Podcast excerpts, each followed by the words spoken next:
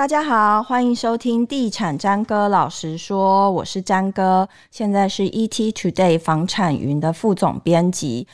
那呃，老实说啦，我记者生涯中有十年左右是负责在房地产线的部分，接触很多人啊，然后我看过的个案有超过一千场，可是我真的真的没有买过中古屋。所以，对于中古屋的交易流程啊，跟很多首购族一样，就是一个小白这样子。至于现在有网友来问说：“诶，那我买中古屋的流程大概是怎么样？”所以，我们今天要邀请一位专家，一位小老师来帮我们解答。欢迎东森房屋的新雅来当大家的小老师。Hello，大家好，我是东森房屋的公关，我是蜜雅。今天要担任一个小老师的角色，用一个比较浅显易懂的方式来告诉大家要如何进行我们的中古屋的买卖。你声音好好听哦，人也长得不错。好，大家看得到啦。好，OK OK。那比如说，呃，中古的，我们就直接就是直接切入主题，就是中古它整个购物流程大概是什么？从我看到一个喜欢的物件开始。当然，如果要长讲长的话，可以讲的很长。但简单的来说，就是我看到一个非常心仪的物件，我觉得就是它了，我要去买它。嗯，那我要怎么样去进行？首先，你要通过中介去跟卖方讲说我想要的价钱嘛。嗯，那这个部分的话，会有两种方式，一种就是下斡旋，嗯，然后或者是使用要约书，嗯。那跟大家说明一下，像大家一般而听的这个斡旋契约书的话，就是我们拿出一笔斡旋金，让中介去跟卖方谈，嗯，就是我的出价是是卖方要的出价，嗯嗯，嗯。那一般大家都会有个问题是说，诶、欸，所以斡旋金大概是多少？要付多少？对，呃，基本上这个没有一个一定的定论。这什么 没有定 论？是的，是的，因为有些人会说，诶、欸，如果你的房价很高的话，嗯，一本上有人会说，大概是房价的一趴到两趴左右，看房价而定，嗯。所以大概。如果是一千万的房子，有些人会收二十万的斡旋金，哦，然后但是也有一些呃中介会觉得说，好啦，我帮你谈谈看，嗯，所以他的斡旋金可能五万到十万有人在收，嗯，这个是不一定的，他在市场上并没有一个公定的价钱，就是买方跟中介说好就好。是，但是有一方说法是，有一种说法是说，哎，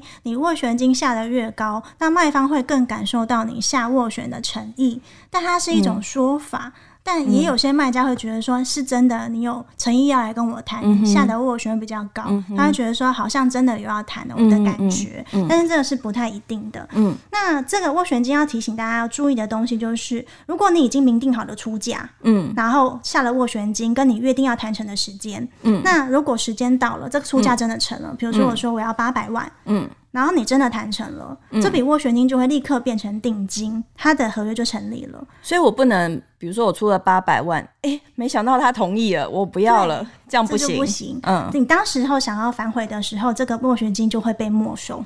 哦，所以出价真的要想清楚。对，你要想清楚，而且你要出一个是你确定要跟对方讨论的价钱。嗯嗯。那有些人会把自己心目中的数字再往下稍微压低一些些，嗯嗯、去去再再去做探寻最后的那个底价的部分。所以你千万不要出一个就是你你的高峰。哦，所以这就跟杀价的，就是你知道杀价的心态是一样。比如说你想要买在一百块，你就要出个八十块。是。你如果刚好出个一百块，然后。卖方也刚好想卖一百块，不小心成立的，你就会觉得很扼腕。那另外一种方式就是不需要支付钱，先把钱从口袋拿出来是不需要的，是要约书。嗯，就你只要签订个要约书的话，那上面写好你确认要的出价之后，嗯，你在约定的期限内，你就可以用书面，然后随时把这个要约书撤回。嗯哼。但是这件事情有一个但书，就是。在你约定的期限内，如果你的卖方也同意了你的价钱，嗯、他说啊，八百万可以，嗯，那你心想完蛋完蛋完蛋，我其实又又不行，又要反悔，又不行，我只想要用 七百万买，他怎么会同意了呢？嗯，那这个是不行的，因为那个当下他同意的那当下买卖就已经成立了。嗯嗯、那如果你不要履行这个合约的话，你要依契约的内容进行赔偿，一般大概是房价的三趴左右，所以你会赔到二十四八百万的三趴有对。嗯对，嗯、所以现在目前市面上比较多的都是用斡旋金来做处理。所以成立了之后呢？呃，基本上，呃，你他成立这个出价之后，我们就要进行下面的，就是不动产买卖契约的这个签订。嗯、然后在签订不动产买卖契约的同时，或者是之前你在签斡旋书的时候，嗯、你就会先讨论到服务费的时候，嗯、你就要先约定好，你才会签。是房仲的服务费，房仲的服务费也是在这个时候发生，嗯、因为常常有人会在成交要付钱的时候，在那边想要砍这个。服务的费用，嗯、那个时候就会有点晚。你当然要先想清楚，就是你在签订契约的之前啊，或是要签约的这个时候，你就要先跟对方约定好你的服务费大概是多少。所以帮大家已经那个 highlight 出来，就是你要砍房仲服务费要这个时间点，我们都很辛苦。好好好，那你你跟你你也签，你也跟。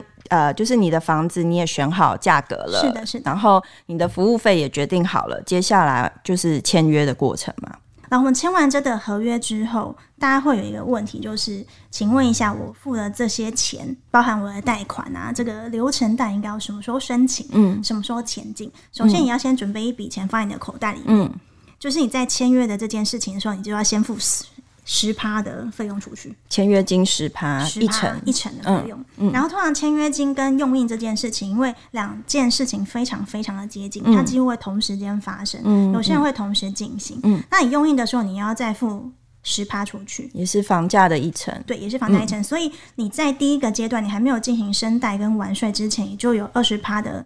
费用要付出去，嗯哼，所以如果你是一千万的房子的话，你就要先把两百万付掉。两百万，嗯，对，嗯、所以在你所有的贷款都还没有下来之前，你是要先有两百万，你才要把它买一千万的房子。对、嗯，然后接下来我们才会进入到就是申贷跟完税的这个过程。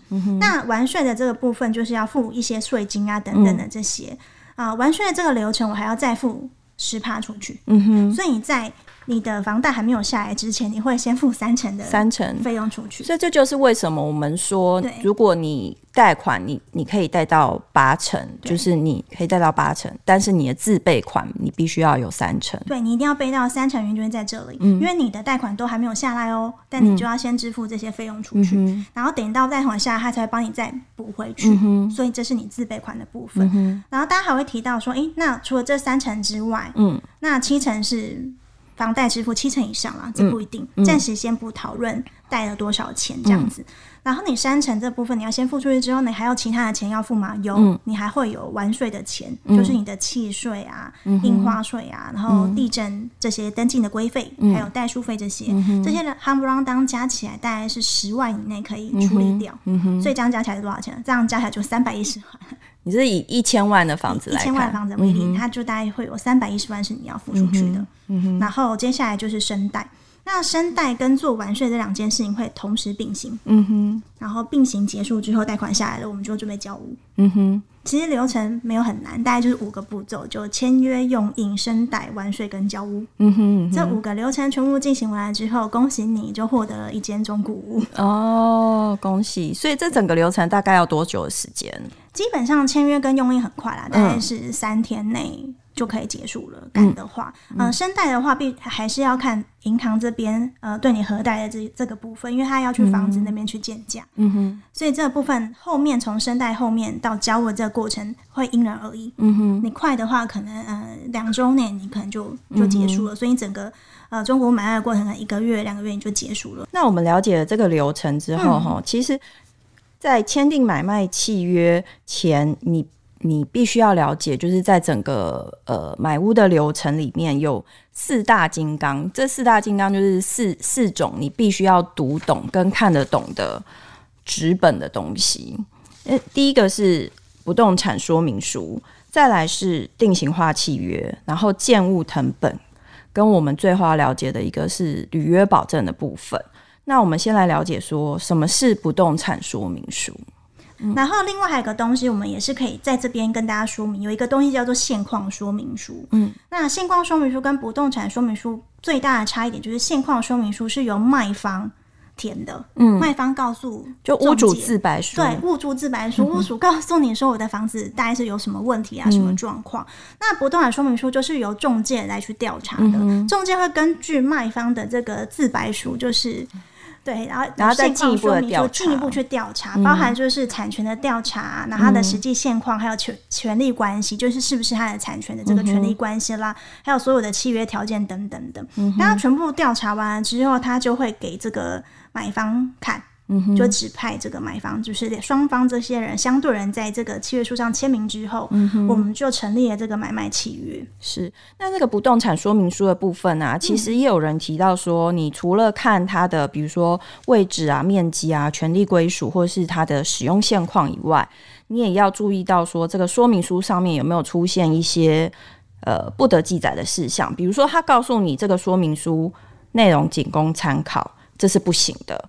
再再来，中介也不能要求你要把不动产说明书还他，就是你是可以 hold 在你的手上，然后去做未来的状况的一些对照嘛，对不对？是，他是必须要按实际的状况去做。嗯就是载录，他不能说什么呃依依什么状况来看，或者是他必须要写确实的权状面积跟他实际的状况。嗯，那目前还是有法律在规范这件事情的，对，就是针对不动产说明书这个部分，他其实说，如果经纪业者对消费者他揭露这个记载的内容，他有欺骗啊、蒙骗啊的行为的话，然后调查说，哎，确实他真的是骗人的，然后让消费者权益受损的话。这个经纪业者他会被处六万以上三十万以下的罚金，嗯哼，所以其实是有法令在规范，其实罚的也蛮重的，对，他要规范这个行为，嗯、然后干了这件事的中介他会被记申诫，干了这件事，哦，好好，你你放开了哈，就是稍微就进入这个气氛，嗯、所以这件事情是它其实是有法令在规范的，嗯、所以大家在看不动产说明书的时候，就是大概注意一下有一些。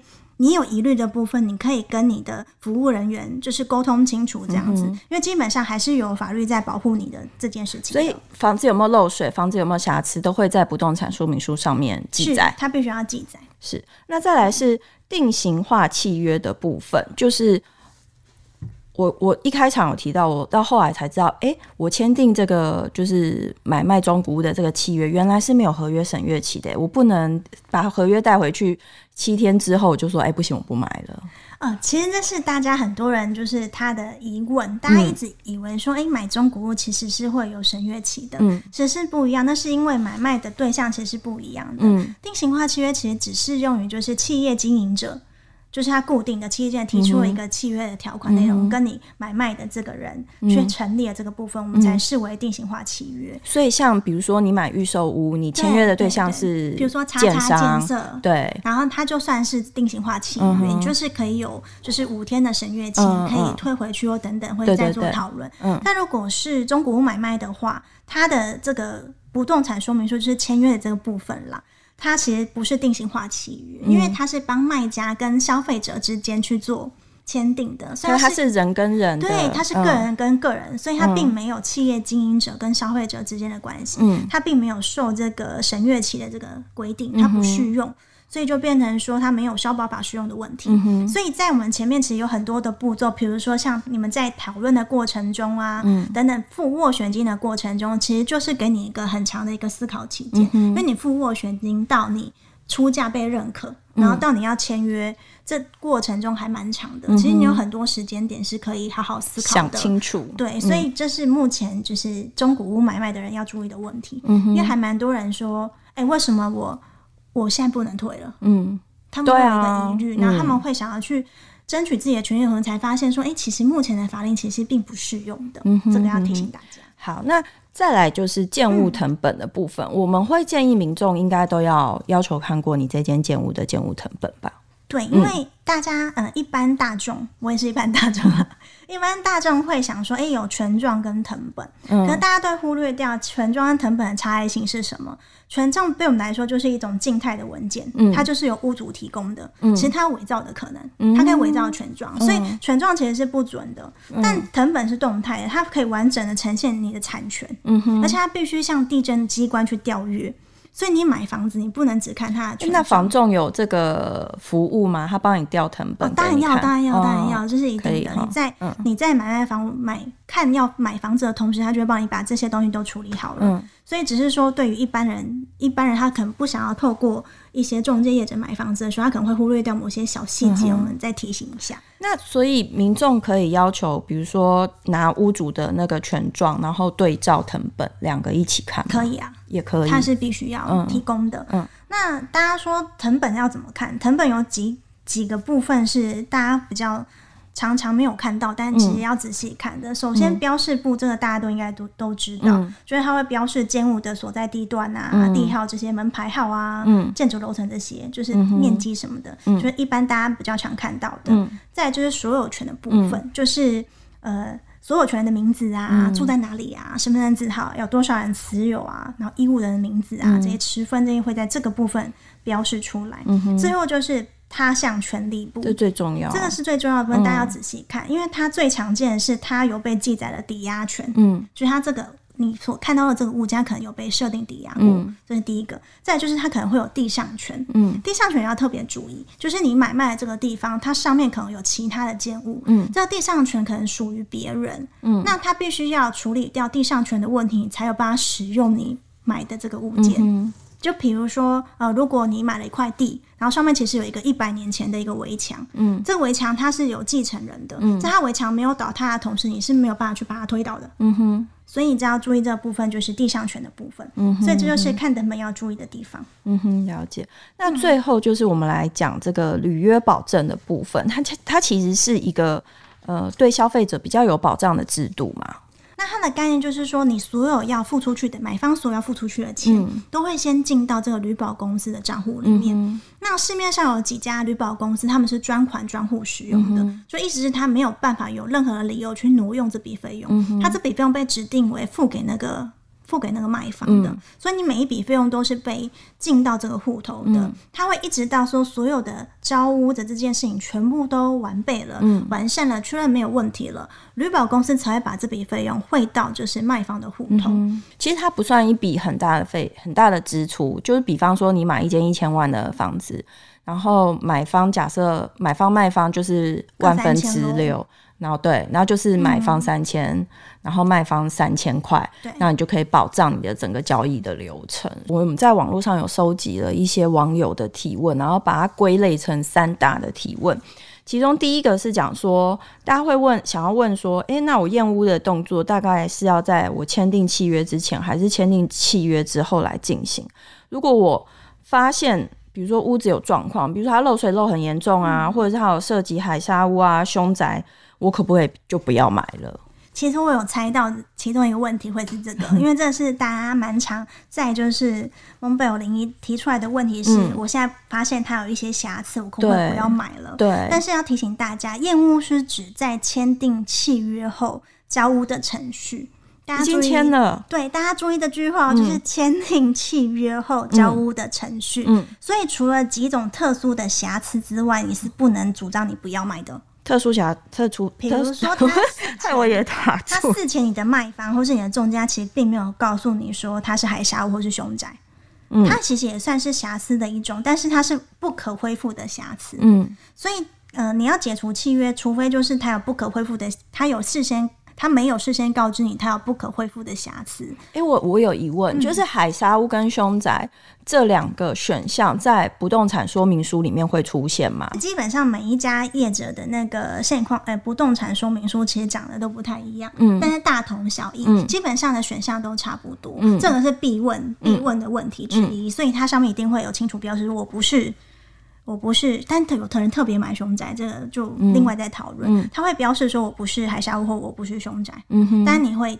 你也要问啦，但通常都会写他不是嘛？对。那假如说我我好不幸，我不小心被被骗了，他明明就是，嗯，然后这个时候怎么办？嗯，但根据民法规定，就是他这种状况之下可以主张解除契约嘛，嗯、就是他是不可恢复的瑕疵嘛，嗯、或者是说你明明就有瑕疵，但屋主却不愿意帮你恢复的，嗯，这个也可以主张就是解除契约或者是减缴价金这样子。嗯哼，可是这已经到了签约了。对，所以要跟大家讲，就是瑕疵担保请求权的行使，就是不管你是要求偿或是减减少价金等等，都是要在交屋后才可以行使哦。所以讲很白，就是我已经付钱了，然后我们才来求偿这样子。哦，所以是说。就是你如果想要求偿的话，就是等于要你交屋之后才能求偿。是。那这房子我也住不进去，就只能等这个求偿的程序跑完之后，看是要赔偿还是怎么样再说了。所以如果说买到这种房子，真的是。就是在事前，它的每一个步骤，它其实都有都有在告诉你，或是你都有一些详细要注意的地方。所以做功课真的很重要。做功课是非常非常重要的。那再来第二大问题就是，最近网络很盛行一些，比如说买房子的人啊，或者是投资客，他会教大家说，呃，你可以在那个就是签订契约的时候加一个增补条款，是如果买方的贷款办不下来，或是贷款金额不足的话，可以退还定金。